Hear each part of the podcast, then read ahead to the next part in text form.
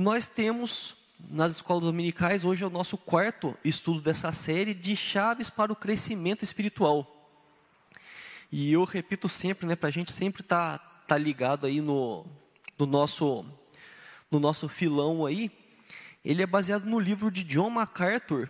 E como é sempre bom a gente saber o nosso objetivo, o que, que nós temos buscado quando nós falamos aqui, essa série, o objetivo dela, eu trouxe palavras do livro mesmo que diz o seguinte, que o crescimento espiritual vem através da compreensão e da prática de princípios dados pela palavra de Deus. Ou seja, a palavra de Deus nos dá alguns princípios e nós vamos dedicar nesses estudos à compreensão desses princípios e, consequentemente, à prática deles em nossas vidas. Porque conhecimento que não transforma não vale nada. Não adianta nada a gente sentar aqui e ouvir um monte de coisa e isso não mudar a nossa vida. Nós perdemos tempo aqui se isso não mudou em nada a nossa vida. Então, o que nós buscamos aqui de conhecer, de compreender, deve transformar, deve ser colocado em prática. E é isso que nós nos dedicamos. E ele traz no livro uma ilustração de chaves, né, que são como se fossem várias trancas do crescimento espiritual, e cada chave vai ajudar a destrancar um pouco disso. Na, na semana anterior, nosso estudo, nós falamos sobre a obediência. A obediência como uma dessas chaves. Nós trouxemos aqui o exemplo de Noé, e nisso nós vimos a obediência que agrada a Deus, que é uma obediência voluntária e contente. Não é a gente obedecer a Deus e falar assim, nossa, é difícil demais ser crente. Tá louco, ser crente não é fácil, não. Isso não é uma obediência que agrada a Deus. A obediência que agrada a Deus é uma obediência voluntária e contente, de entender que isso vem para o nosso bem. E nós vimos também as consequências disso, uma relação da obediência e da fé, como obediência e fé estão ligadas, como a obediência fortalece a nossa humildade e como a nossa obediência dá testemunho da fidelidade de Deus. Quando nós obedecemos, nós experimentamos das bênçãos que Deus já tem preparado na nossa vida e nós podemos testemunhar da fidelidade dele às promessas que ele já nos fez na sua palavra. E hoje nós vamos falar sobre a plenitude do Espírito, de como o Espírito Santo age em nós para que nós possamos experimentar desse crescimento espiritual como nós crescemos espiritualmente através do agir do Espírito Santo em nossas vidas. E aí, quando nós falamos de Espírito Santo e crescimento espiritual, tem uma ilustração muito interessante que o autor do livro traz, que é de um carro. O carro está perfeito. Pensa aí no carro que você sempre sonhou em ter. O carro dos seus sonhos. Tem gente que gosta do carro mais esportivo, mais baixinho, tem uns que já gostam daquelas SUV grandona. Tem gente que gosta dos carros mais antigos, né, que é o Maverick ou coisa parecida, mas pensa aí o carro que você sempre sonhou. Você está para viajar aí, né, feriado agora, você está para viajar o carro dos seus sonhos. O carro está revisadinho, mecânica está 100%, parte elétrica está um coco, água e óleo está uma beleza, tudo bonitinho. Você vai dar partida, não tem gasolina. Não tem gasolina.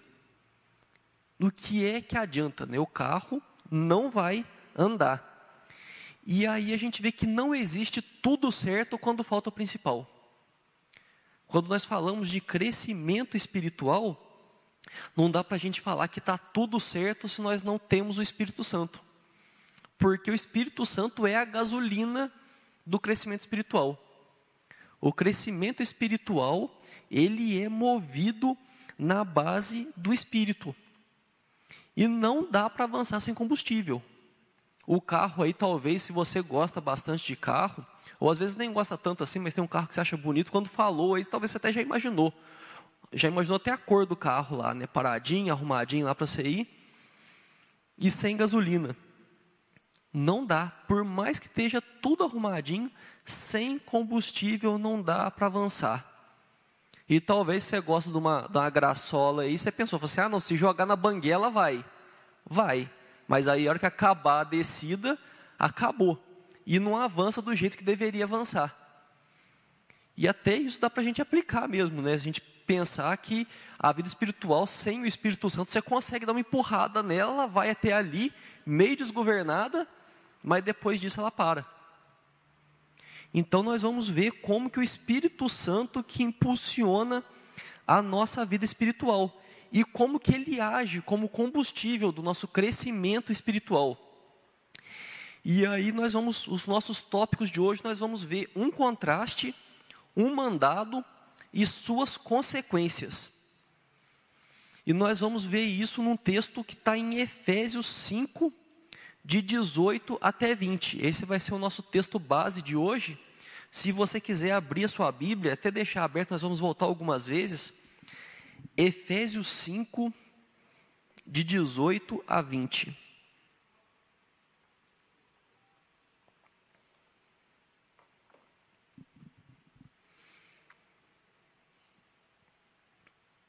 Efésios capítulo 5, de 18 até 20. A palavra do nosso Senhor diz assim: E não vos embriagueis com vinho, no qual há dissolução, mas enchei-vos do espírito, falando entre vós com salmos, entoando e louvando de coração ao Senhor com hinos e cânticos espirituais, dando sempre graças por tudo a nosso Deus e Pai, em nome de nosso Senhor Jesus Cristo. Esse texto a gente vai ver que às vezes eu falo aqui, falo assim, ah, esse versículo sozinho dá para dar um estudo inteiro em cima dele. E hoje nós vamos ver como que um pedacinho curto da escritura como tem conteúdo e como isso pode mudar a nossa vida. E nós começamos mostrando nesse texto, né, nesses poucos versículos, um contraste. Que ele começa aí falando: Não vos embriagueis com vinho. E isso mostra muito a ideia da busca pela alegria. Se você vê propaganda de goró, sempre vai ter uma galera muito alegre.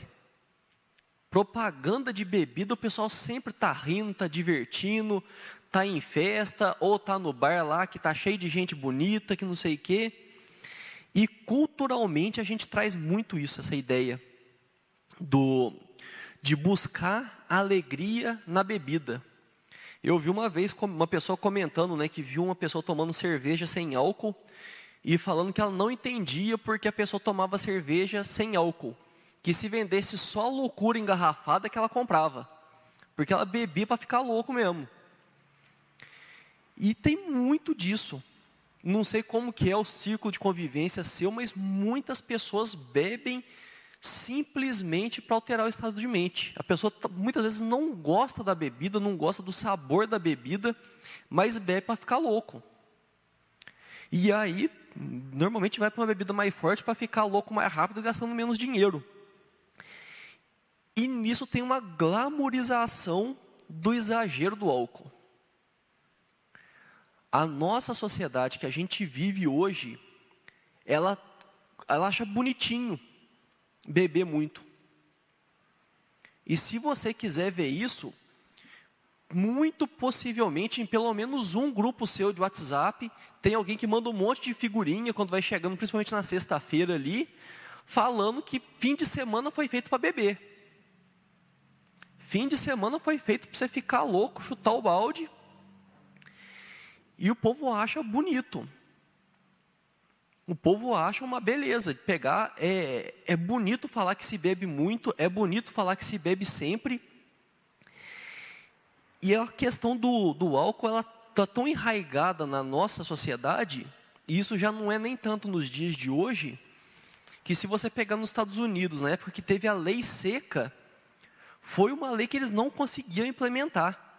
Porque a ideia de se beber, e muitas vezes de se beber muito, está tão dentro da sociedade, que o policial que durante o dia fiscalizava se não estavam vendendo bebida alcoólica, chegava à noite e ia para o bar clandestino para ele mesmo beber.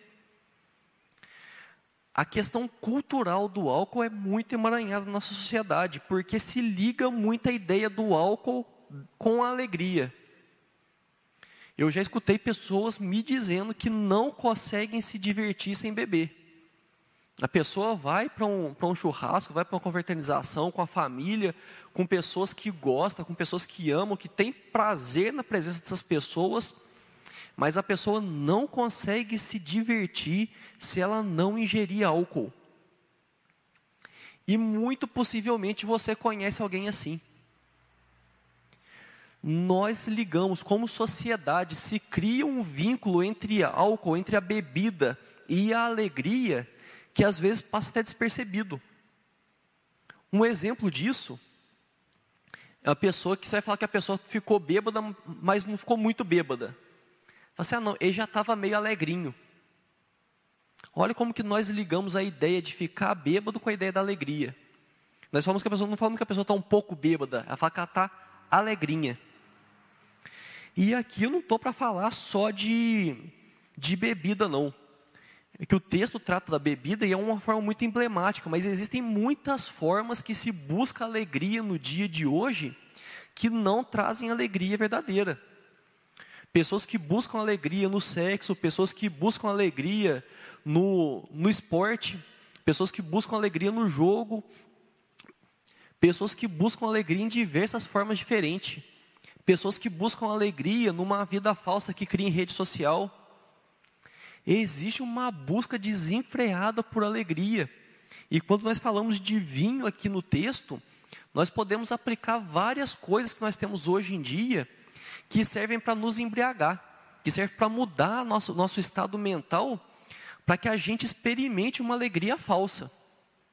E isso, se você for procurar estudo, tem muitas coisas. Comprar, pessoas que são viciadas em compra, que isso na fisiologia do cérebro, nas substâncias que o cérebro manda ali, elas produzem uma sensação de alegria. E é uma alegria fabricada, uma alegria falsificada, porque é uma alegria que tem começo, meio e fim, e muitas das vezes depois ela vai gerar uma tristeza maior do que estava antes, que é o mecanismo do vício, que a pessoa experimenta algo, aquilo dá uma alegria passageira, depois que passa a pessoa fica no estado pior que ela estava antes, ela precisa de uma dose maior daquilo para que ela possa voltar a experimentar o estado de alegria. Então, muitas coisas vêm para tentar maquiar, criar uma alegria falsa em nosso coração. Mas aí ele coloca uma coisa interessante, né? Depois que ele fala do, do espírito. E é muito, falando espiritualmente dessas coisas todas, álcool, sexo, compras, o, o praticar de um esporte, é, uma, uma forma de sentir emoção, uma vida falsa que você cria em redes sociais, nós fazemos de tudo isso um ídolo. Porque isso passa a ser o motivo nosso de viver nós entendemos que idolatria é tudo aquilo que nós colocamos no lugar de Deus. Que a Bíblia fala porque nós devemos adorar somente a Deus. E nós passamos a criar uma forma de adoração a essas coisas. O nosso coração está apontando para essas coisas. E aí que vem o contraste que ele coloca. Nós estamos falando aqui de contraste. Que aí ele fala para não se embriagar, mas encher do espírito e nós devemos fazer do Espírito a nossa alegria. E é uma coisa muito bacana que o Espírito, assim como o álcool, ele transforma pessoas. E aí talvez você conheça alguém que bebe e transforma. A pessoa às vezes é muito quietinha, muito na dela, tal, a pessoa vai toma dois golinhos ali, o cara vira chavinha, nem parece que é uma pessoa que chegou na hora, no começo ali. Ou talvez uma, uma pessoa que ela quer, que, que ela talvez seja muito brava, que não sei o que, às vezes ela é mansa, que cada pessoa parece que, que tem um efeito com álcool. Mas o álcool, ele transforma para pior. Tem gente que você conhece que é um doce a pessoa. A pessoa no dia a dia, uma pessoa educada, uma pessoa mansa, uma pessoa tratável. A pessoa bebe ela parece que ela, ela vira um negócio brigador ali que ela só quer arrumar encrenca com os outros. Você olhou para a pessoa, a pessoa resolveu que você olhou torto para ela, você, o que, que foi? Perdeu alguma coisa aqui? Tem pessoas que ficam, que são alegres e que bebem, elas ficam depressivas. O álcool ele transforma, mas ele sempre transforma para pior. Já o espírito não o espírito ele transforma para melhor. o espírito, quando ele toma conta da pessoa, quando ele enche a pessoa, ele vem transformar e, coisa, e ele dá coisa que normalmente o álcool tira. O espírito à pessoa credibilidade. Quando a pessoa começa a caminhar com Cristo e começa a incorporar os valores de Deus no coração dela, ela se torna uma pessoa com mais credibilidade, uma pessoa mais confiável. Às vezes tem uma. Você, eu fico repetindo isso porque é, às vezes a gente sempre conhece alguém assim. Uma pessoa que não dava para confiar, uma pessoa que era complicada, que era difícil. A pessoa reconhece Jesus como Senhor e Salvador. E ela vai mudando e ela se torna uma pessoa confiável, uma pessoa que você pode depositar confiança nela.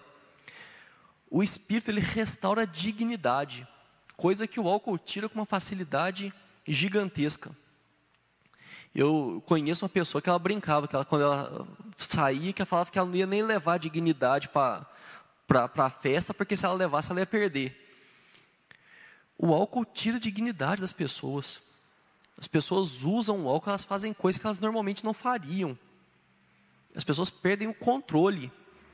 Já o Espírito Santo, quando ele, dá dignidade à pessoa, às vezes a pessoa estava numa situação ruim, estava numa situação deplorável. A transformação que o Espírito Santo gera nessa pessoa restaura a dignidade que essa pessoa tinha já perdido. E um outro contraste é a durabilidade do efeito.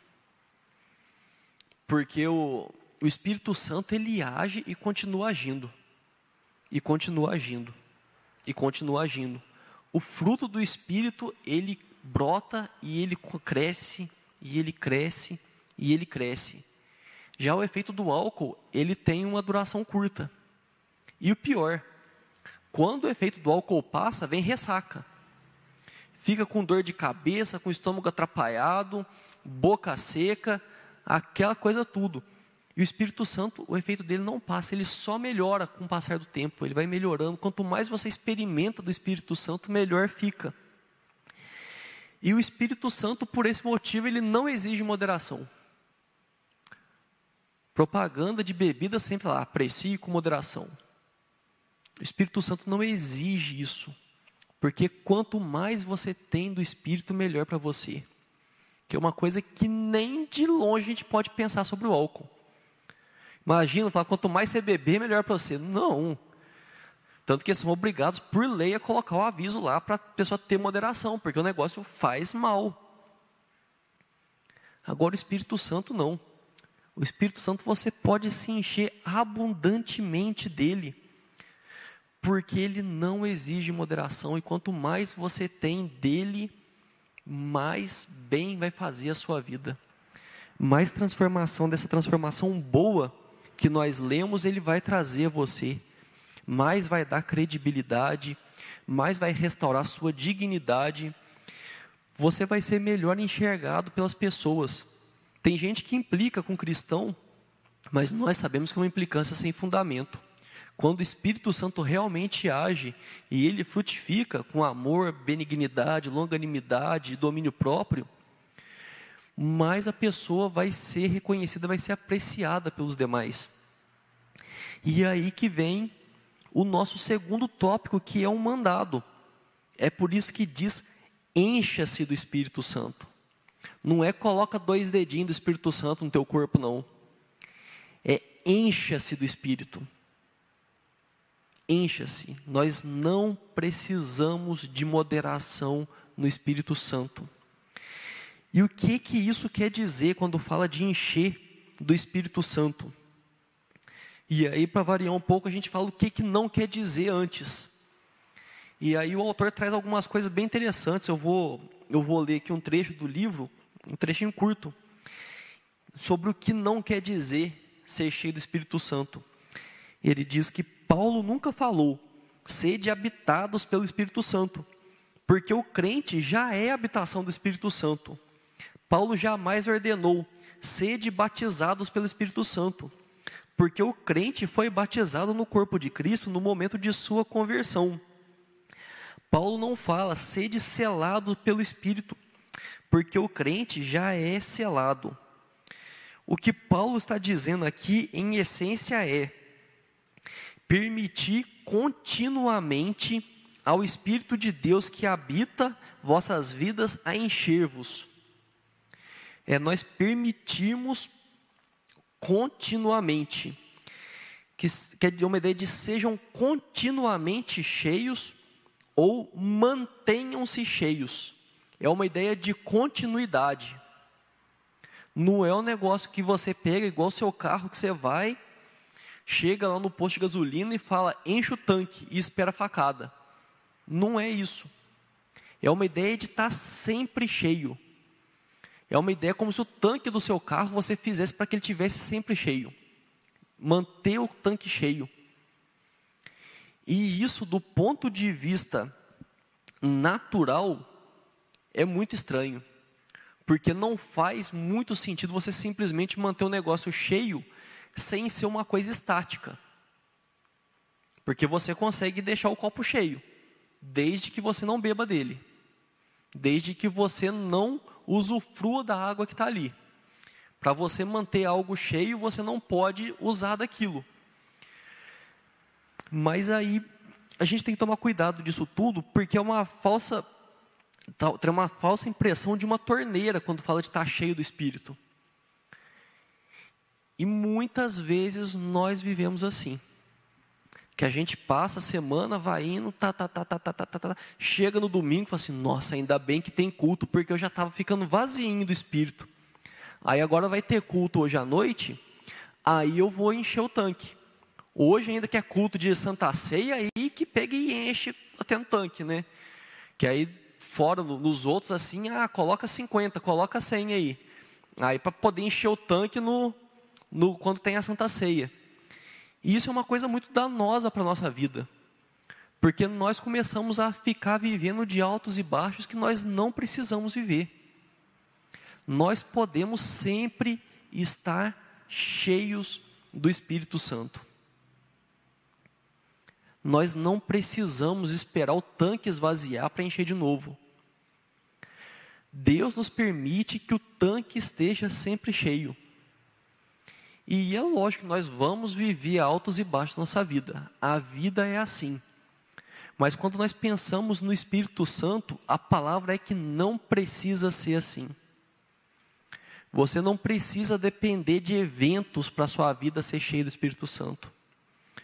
Você não precisa depender de acontecimentos gigantescos. Ah, não, porque aí eu tive uma experiência, que aí eu senti o Espírito de Deus agindo. Você não precisa disso.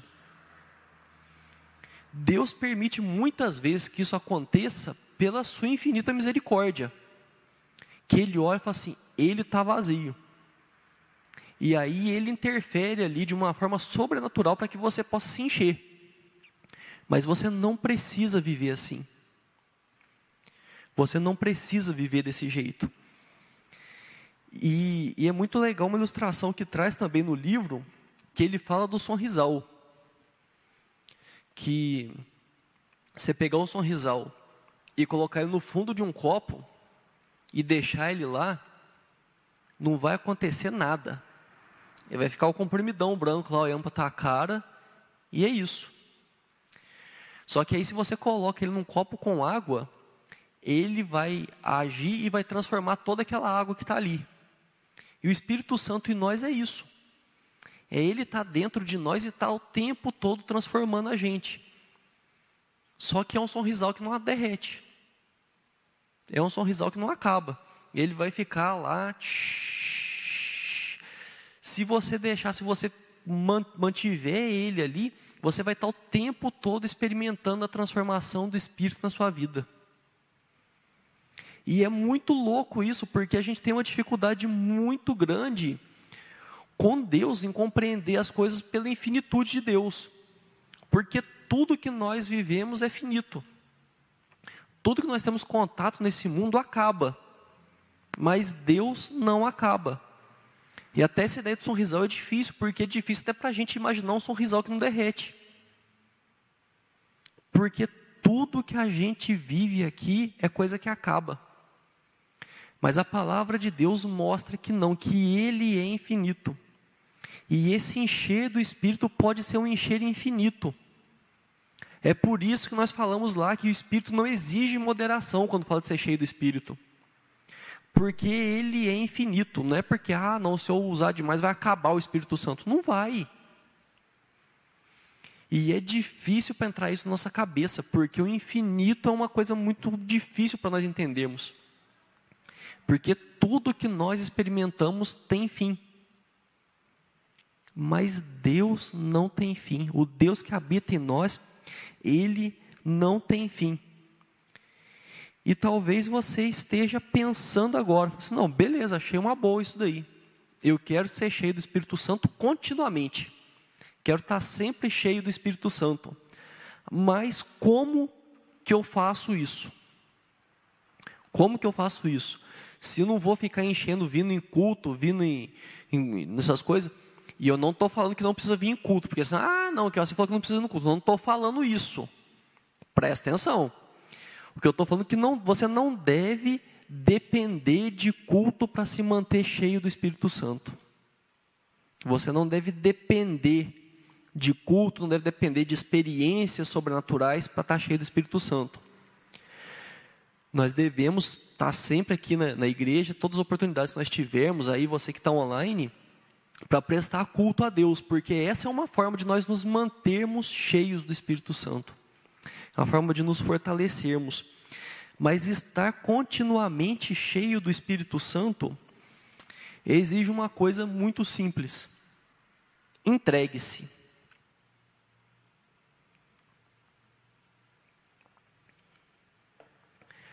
Nós tivemos aí um, um período de, de oração sobre rendição.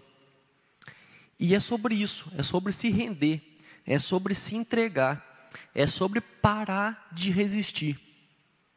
Porque a partir do momento que Deus toca o nosso coração, que Ele se revela a nós como nosso Senhor e Salvador, o Espírito Santo passa a habitar em nós. E o sorrisalzinho começa a efervescer. E se nós deixarmos Ele agir naturalmente, Ele vai nos encher ele deixa de nos encher quando nós começamos a resistir. E uma coisa muito importante sobre o Espírito Santo, sobre Deus, ele não sequestra. O Espírito Santo não te sequestra. E aí nós vemos um contraste gigantesco com possessão. Porque quando a pessoa fica possessa, o capeta muda a voz, a pessoa muitas vezes não lembra o que ela fez, ela perde a consciência durante aquele momento.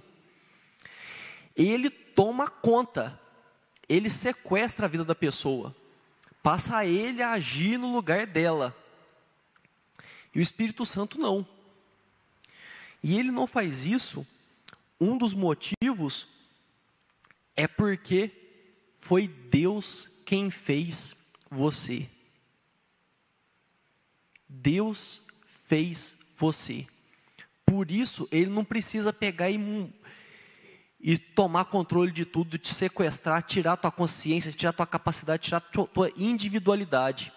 Deus não precisa disso, porque foi Ele quem te fez. Enquanto o diabo não. Ele precisa de fazer a força o negócio. Uma outra evidência que nós vemos isso, de que o Espírito Santo não sequestra, é se você olha para a Bíblia. Quem escreveu a Bíblia foi Deus. Nós cremos que a Bíblia foi inspirada por Deus. As palavras que estão na Bíblia são palavras do próprio Deus. Mas Deus, ele não uniformizou as pessoas. Cada pessoa que foi usada por Deus para escrever a Bíblia, você consegue ver características da pessoa ali. Principalmente se você pega nos textos originais, você vê um, um, autor que ele tinha mais instrução, ele vai ter uma linguagem ali, um, um escrito mais, mais rebuscado, com vocabulário maior. Se você pega algumas pessoas que não tiveram tanta instrução, você vai ver erros de, de concordância, vai ver erros de, de, de grafia, não sei se teria, mas você percebe erros que mostram como as pessoas são. Você percebe o uso do vocabulário das pessoas. Se o, uma pessoa ela, ela era pescadora, ela vai usar expressões típicas de pescador. se o cara era um cobrador de impostos, de um cobrador de impostos. Porque Deus não tem interesse nenhuma em cercear a tua personalidade. Ele não quer cortar a tua personalidade, porque foi ele quem te fez.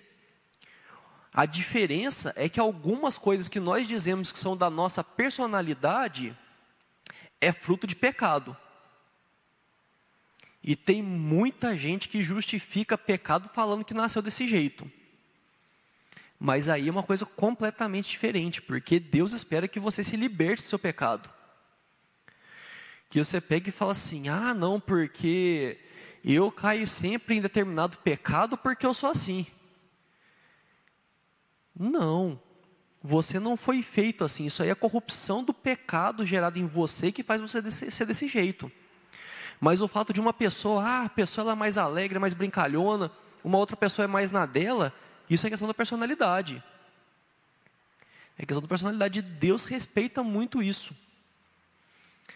E aí é muito interessante a gente perceber exatamente isso. Deus não quer que você seja um robozinho.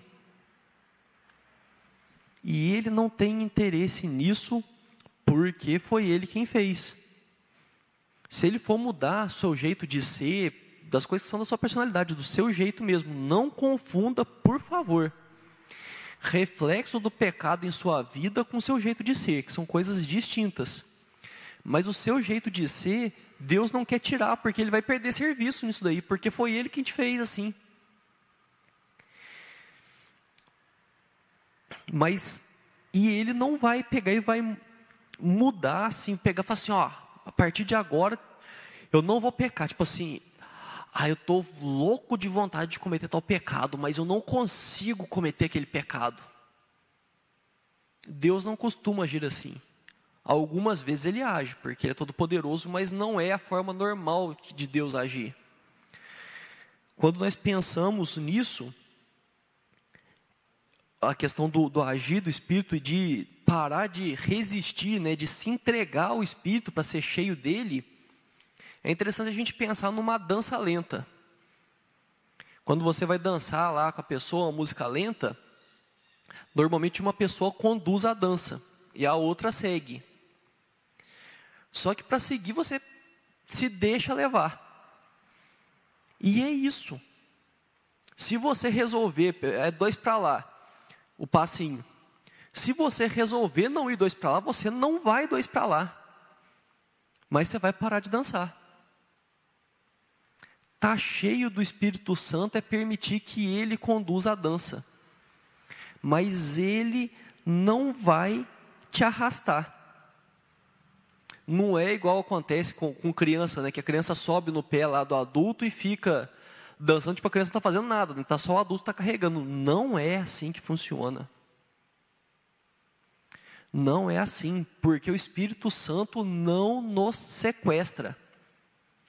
O Espírito Santo não coloca a mão assim no pescoço e fala, agora você vai. Quem faz isso é o demônio. Então, ser cheio do Espírito Santo está ligado a essa entrega a permitir que o Espírito Santo conduza a dança. Permitir que o Espírito Santo nos leve. E aí vem uma coisa maravilhosa, que quanto mais nós deixamos o Espírito conduzir, mais nós percebemos como ele age em nossas vidas. Se você teve já alguma caminhada aí com Cristo, você deve ter passado por momentos que você olhou e você falou assim: eu antes eu faria de tal jeito, mas hoje eu não faço mais. E você não faz, deixou de fazer aquilo porque você foi obrigado a deixar de fazer aquilo. É porque você entendeu que aquilo é a melhor forma de fazer. E eu, nossa, eu vejo muito isso. Eu vejo muito. Eu sempre falo aqui que eu, meu estresse no trânsito tem que melhorar muito ainda. Mas perto da vitória que Deus já me deu é pouca coisa. Porque às vezes aparece uns que eu olho e vejo claramente, você, assim, ah, se fosse antes eu estava com a cabeça para fora e xingando até terceira ou quarta geração da pessoa ali. Mas hoje não, eu pego até fico irritado assim. Às vezes eu falo assim, nossa, mas que sem noção. Às vezes, dependendo do estresse, a gente pega e fala uma coisinha um pouco mais forte. Mas botar a cabeça para fora e gritar, socar a mão na buzina, falar pro, xingar os outros, coisa que a gente não, eu não faço mais. E eu sei por quê, que, que isso foi porque o Espírito Santo me conduziu. E às vezes até pensamento. Não sei se já aconteceu com vocês, que alguém faz uma fala alguma coisa com duplo sentido, algo malicioso ali, e você não percebe mais. Porque Deus vai tirando a maldade do coração, e a pessoa faz um trocadilho ali, faz alguma coisa, e você pensa assim, ué, mas não entendi. Aí a pessoa às vezes explica, assim, aí você fala assim, nossa, realmente, se fosse um tempo atrás, eu teria falado antes dele até. Quanto mais nós permitimos que o Espírito Santo nos conduza, mais nós vamos perceber como é viver com Ele como é a vida com Ele conduzindo e como isso é melhor. E com isso nós chegamos no nosso terceiro tópico, que são as consequências. Essa é uma das consequências de quando nós permitimos ser cheios do Espírito Santo, como quando nós paramos de resistir ao Espírito. E aí, se você vê no texto bíblico, ele vai falar sobre melodia, sobre cantar hinos e cânticos espirituais. E isso vai estar ligado ao que nós vimos no estudo anterior sobre a obediência contente. Nós passamos a entender que obedecer à vontade de Deus é o melhor para a nossa vida. Nós paramos de pensar como muita gente pensa que não é cristã, que não foi convertida, que ser cristão deve ser chato demais da conta. Nossa, deve ser muito ruim ser crente, né? Não pode beber, não pode isso, não pode aquilo, não pode aquilo, não pode aquilo outro. E aí nós lembramos que nós já vimos que tudo é permitido, mas nós sabemos que nem tudo convém. Essa é a diferença. Nós sabemos que nem tudo convém. E quando vem essa obediência contente, vem junto a ideia dos salmos, hinos e cânticos, né, de cantar. E aí Talvez você já tenha passado por essa experiência, que chega um, um louvor não sai da sua cabeça. Você está passando por uma situação e às vezes você nem escutou nada. Você está passando no seu dia a dia, acontece alguma coisa, a tua cabeça pega e lembra assim, ah, não tem um louvor que canta na igreja. E às vezes você fica só com, com um verso do louvor ali. E o dia inteiro você fica com aquilo na cabeça. Você fica com aquilo na cabeça. O tempo todo. Parece uma coisa você pega e lembra disso, a hora que você vê, você está meio que cantando ou cantarolando ou cantando mentalmente. Eu não sei se eu sou a única pessoa que canta mentalmente aqui. Mas eu, às vezes eu estou assim no lugar, não estou cantando, não estou fazendo barulho nenhum, só que na minha cabeça eu estou cantando a música. E isso, muitas das vezes, não é nós quem fazemos, é o Espírito Santo que está conduzindo a dança ali. Às vezes a gente passa por uma situação aquilo nos lembra de uma, de uma música, de um louvor, e nós ficamos com esse louvor tocando na nossa cabeça. E isso se deve porque muitas vezes a música te ajuda a achar palavras que não vêm. Às vezes nós estamos sentindo uma coisa no nosso coração e a gente tem muita dificuldade de colocar aquilo em palavra. Mas aí vem uma música e você pensa assim, nossa, esse cara está cantando justamente o que eu queria dizer. Não sei se já aconteceu com vocês isso. Eu uma vez foi muito louco. Eu, eu peguei, eu fui no, eu fui num culto, não foi aqui não. Foi lá em Machado, estava tocando lá um, louvor que eu nunca tinha ouvido na vida. E começou a tocar o louvor, eu falei assim, meu Deus, tudo que eu estava querendo dizer a Deus, eu não estava achando palavra para dizer, eu estou cantando agora. E é muito bom isso, é muito gostoso isso, é uma sensação que é maravilhosa. Porque o nosso coração está sendo conduzido pelo Espírito Santo. Nós estamos permitindo ser levado nessa dança lenta pelo Espírito Santo. Uma outra consequência disso é que nós enxergamos Deus com mais facilidade. Quando nós estamos cheios do Espírito, nós permitimos que o Espírito Santo nos conduza, nós temos mais facilidade para enxergar Deus nas coisas. o agir dele em livramentos, o agir de Deus em, em milagres que ele faz. Nós conseguimos glorificar Deus com mais facilidade nas coisas. E aí, até nessa, eu, eu coloquei aqui um, um, um, louvor que, que toca aqui, que na época eu estava com ele muito na cabeça aqui. Eu não vou cantar, eu vou só ler aqui, né, para preservar o ouvido das pessoas. Que diz: Eu te vejo em tudo, na formação das nuvens tem você. Ouço o seu sussurro, na brisa que vem do amanhecer. Tudo que eu vejo me faz lembrar você. Do menor ao maior me faz lembrar você. Tudo que eu sinto, o ar que eu respiro, só penso em você, ó aleluia. É muito bonito isso. E quando nós conseguimos sentir isso, é maravilhoso. Quando nós começamos a enxergar Deus em tudo, é maravilhoso porque a nossa vida fica com, com mais propósito, a nossa vida fica mais tranquila, a nossa vida fica. Nós temos mais leveza. Porque nós sabemos que Deus sabe de todas as coisas, que Ele está no controle. Se o meu plano não der certo, é porque o meu plano não era o plano de Deus para a minha vida. É porque ele tem uma ideia melhor. E está tudo bem. Lógico que a gente não vai ficar anestesiado, né? Assim, ah, nossa, meu carro quebrou, o conserto vai ficar em 3 mil reais. Que delícia. Não, mas nós conseguimos enxergar o cuidado de Deus nisso.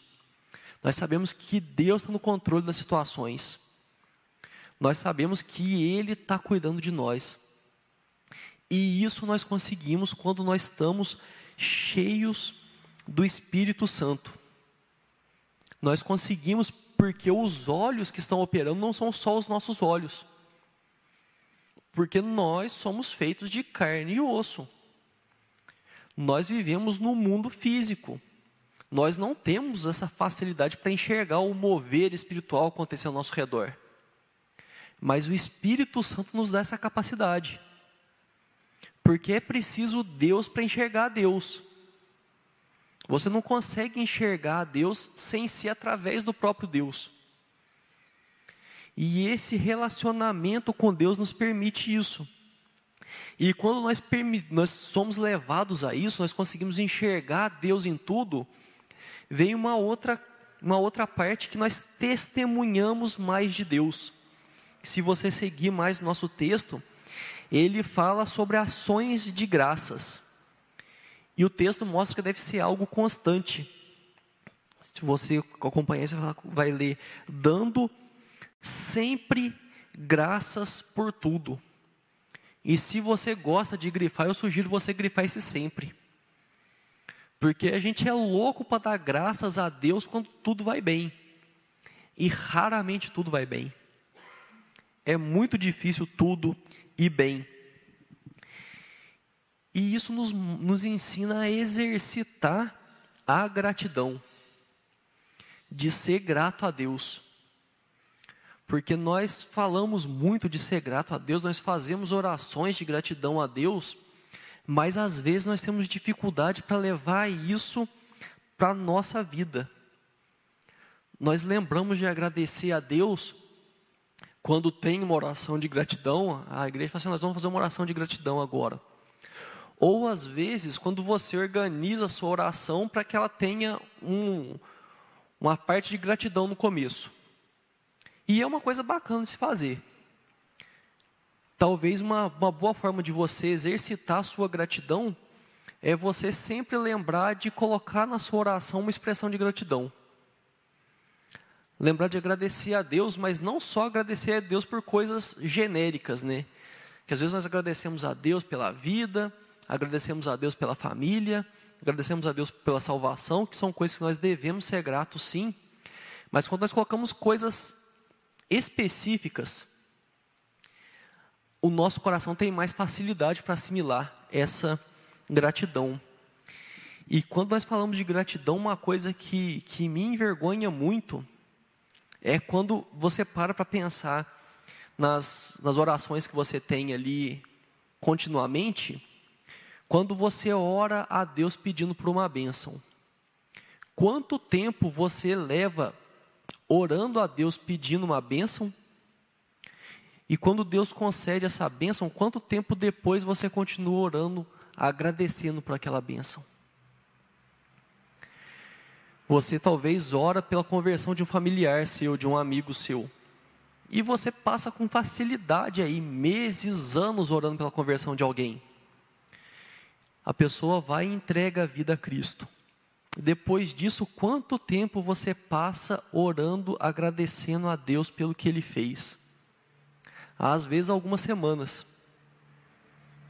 Questão de saúde nem se fala, porque nós intercedemos, nós oramos, pedindo, pedindo cura, pedindo milagre.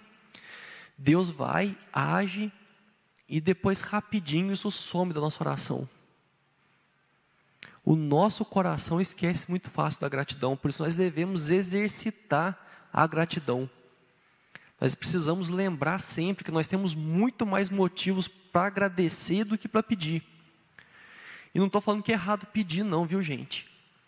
Deus se agrada que nós colocamos, colocamos diante dele as nossas aflições, os nossos medos, as nossas angústias, os nossos sonhos mas nós precisamos estar atentos para que a gente esteja sempre mostrando a nossa gratidão a Ele, porque quanta coisa Ele já fez em nossa vida. Se nós formos parar para pensar, o simples fato, simples entre aspas, né, fato, de nós termos sido salvos, de Deus ter nos livrado por Sua única e exclusiva ação da condenação eterna, é motivo para a gente passar o resto da vida orando em agradecimento. Porque o resto da nossa vida, aqui na terra, é muito pouco perto da eternidade. Se fosse para tentar falar assim, nossa, como que eu faço para agradecer? E é muito louco que na nossa vida cotidiana, um com os outros, nós ficamos muito preocupados em como nós vamos agradecer. Eu vou lá, o Luciano me faz um, um favorzaço, assim, ele me quebra uma árvore, nem foi um galho. A gente já fica na cabeça, nossa, como que eu vou fazer para agradecer o Luciano? Como que eu posso expressar minha gratidão a ele? Mas com Deus a gente pega muito, a gente é muito relaxado com isso. E não que Deus exija isso, porque Deus ele trabalha numa lógica de graça, né? numa lógica de dívida, que você precisa compensar a Deus por algo que ele fez. Deus faz as coisas graciosamente, gratuitamente. Mas a nossa gratidão esquece muito rápido. A, a ideia do coração ser grato, ela muitas vezes passa rápido demais da conta. E quando nós falamos de gratidão, vem essa ideia de fazer disso um estilo de vida. Eu não sei se já pensou nisso, de fazer da gratidão um estilo de vida. Você pegar e fazer da sua vida um testemunho de gratidão a Deus. Mostrar para as pessoas o quanto que Deus é bom. Fazer disso o objetivo da sua vida. Porque esse negócio de estilo de vida é uma coisa engraçada, que a, gente assume aí um, um personagem no, no Estação 316 a gente falou um pouco disso, né? Falou assim, não, porque eu sou eu sou roqueiro, então eu tenho que agir como roqueiro. E aí você começa a pautar a sua vida para que isso reflita seu estilo de vida. Você já pensou em fazer da gratidão seu estilo de vida? Assim, não, eu sou grato a Deus e eu vou pautar minha vida, minhas ações, minhas palavras, meus pensamentos, para que as pessoas vejam que eu sou grato a Deus e você se esforçar para que tudo na sua vida reflita isso. Você já parou para pensar o impacto que isso teria na vida das pessoas que estão junto com você? Nas pessoas que trabalham com você, nas pessoas que estudam com você, nas pessoas da sua casa. Você já parou para pensar o quanto você pregaria o amor de Cristo simplesmente mudando o seu jeito de viver? Esse simplesmente entre aspas, porque mudar o jeito de viver não é fácil. Mas fazer da gratidão um estilo de vida. E quando fala isso de gratidão, sempre lembro do, do hino que fala, até o Baruch ele regravou, que fala quantas bênçãos, conta quantas são, recebidas da divina mão, uma a uma, dize-as de uma vez, e há de ver surpreso o quanto Deus já fez. Muitas vezes a nossa dificuldade de enxergar Deus é falta de nós pararmos um pouco para pensar nas bênçãos que Deus já nos, já nos concedeu. De nós olharmos o que Deus já fez em nossas vidas. Às vezes nós ficamos tão, tão abafados, assim, tão soterrados pelos problemas, pelas dificuldades, que nós temos dificuldade de parar e olhar o que é que Deus já fez em nossas vidas. E isso não é para pegar e falar assim, ó, você para de reclamar, não. Não é esse o efeito que a gente busca quando nós queremos lembrar das bênçãos. É pegar e falar para o coração o seguinte: Deus está cuidando de você. Deus está no controle da situação. Olha o quanto que Deus já fez. Olha o quanto você experimentou da misericórdia e da bondade dele. Calma. E com isso a gente consegue respirar outra vez e correr para viver mais um dia. Quando nós fazemos da gratidão um estilo de vida. E aí, já para conclusão, nós vemos como que louvor e gratidão são o emblema de uma pessoa movida pelo Espírito Santo. Quando nós falamos de estar cheio do Espírito Santo, que o Espírito Santo é a nossa gasolina, nós pensamos sempre assim, ó, tal pessoa ela é movida pelo Espírito, aquela pessoa é cheia do Espírito Santo. Muitas das vezes vai vir o que na nossa cabeça? Louvor e gratidão. É uma pessoa que na vida dela ela expressa louvor e gratidão a Deus. E aí nós vemos, né, já concluindo, que o Espírito Santo é o crescimento nosso, é o combustível do nosso crescimento espiritual. Nós conseguimos crescer espiritualmente a partir do momento que o Espírito Santo nos move. Porque o crescimento é espiritual. Não tem como a gente naturalmente gerar um crescimento de algo que é sobrenatural. Então nós somos movidos pelo Espírito Santo. E a forma de nós sermos movidos pelo Espírito Santo é a entrega. É deixar o Espírito Santo agir. A ilustração que nós usamos aqui, deixar o Espírito Santo conduzir a dança. Para onde ele leva a gente, a gente vai.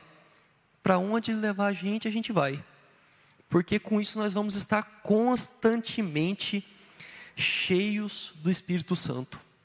Não é aquilo de esvazia o tanque, enche o tanque, esvazia o tanque, enche o tanque. É uma ideia de continuidade, estar sempre cheio do Espírito Santo. E esse agir do Espírito Santo ele é visível. Ele é visível através de uma vida de gratidão, de uma vida de louvor a Deus. Porque nós olhamos ao nosso redor as coisas que acontecem e nós começamos a enxergar Deus agindo. As coisas boas que nos acontecem, nós enxergamos a boa mão de Deus ali. E quando está tudo ruim, porque tem dia que fica tudo ruim, nós conseguimos olhar e ver o que Deus já fez. Nós temos facilidade para reconhecer o controle de Deus em nossas vidas e como esse controle é bondoso. Eu quero convidar você então a fechar os seus olhos para que nós possamos orar e encerrar.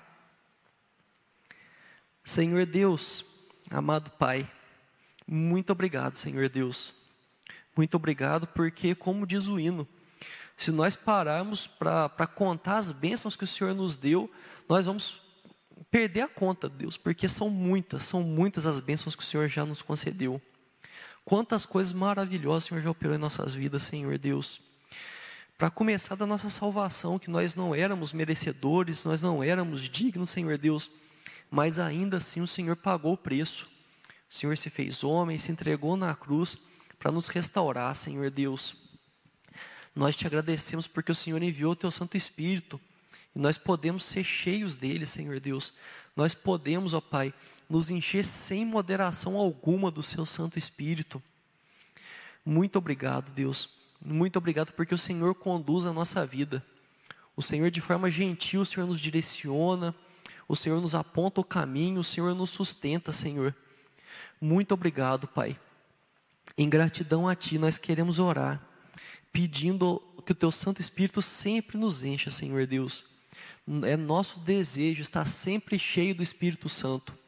Nós não queremos buscar nossa alegria em coisas desse mundo, em coisas que passam, em coisas que que tão, durante um tempo nos, nos dão alegria, mas logo vão trazer uma tristeza, Senhor Deus. Nós não queremos, Pai.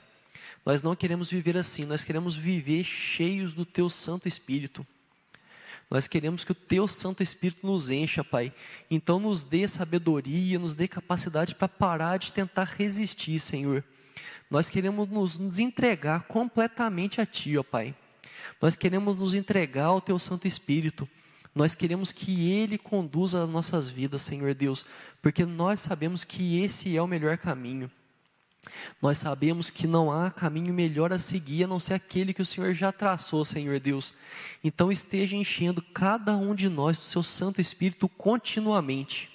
Nós não queremos viver de altos e baixos, nós queremos sempre estar movidos pelo teu Santo Espírito, Senhor Deus. E com isso, Pai, permita que a nossa vida seja um testemunhar constante do seu, do seu amor, da sua misericórdia, da sua compaixão, Senhor.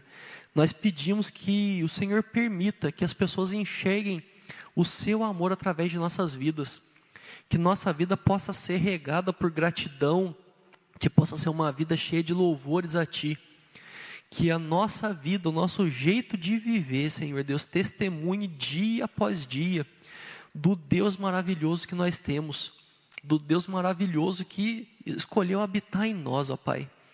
Então esteja com cada um, esteja abençoando a tarde de cada um, esteja dando um bom descanso, Pai, e desde já esteja preparando o culto das cinco e meia, das sete e meia, que seja um momento, Pai, que nós possamos te encontrar, Senhor Deus. No nome santo de Jesus que nós oramos. Amém.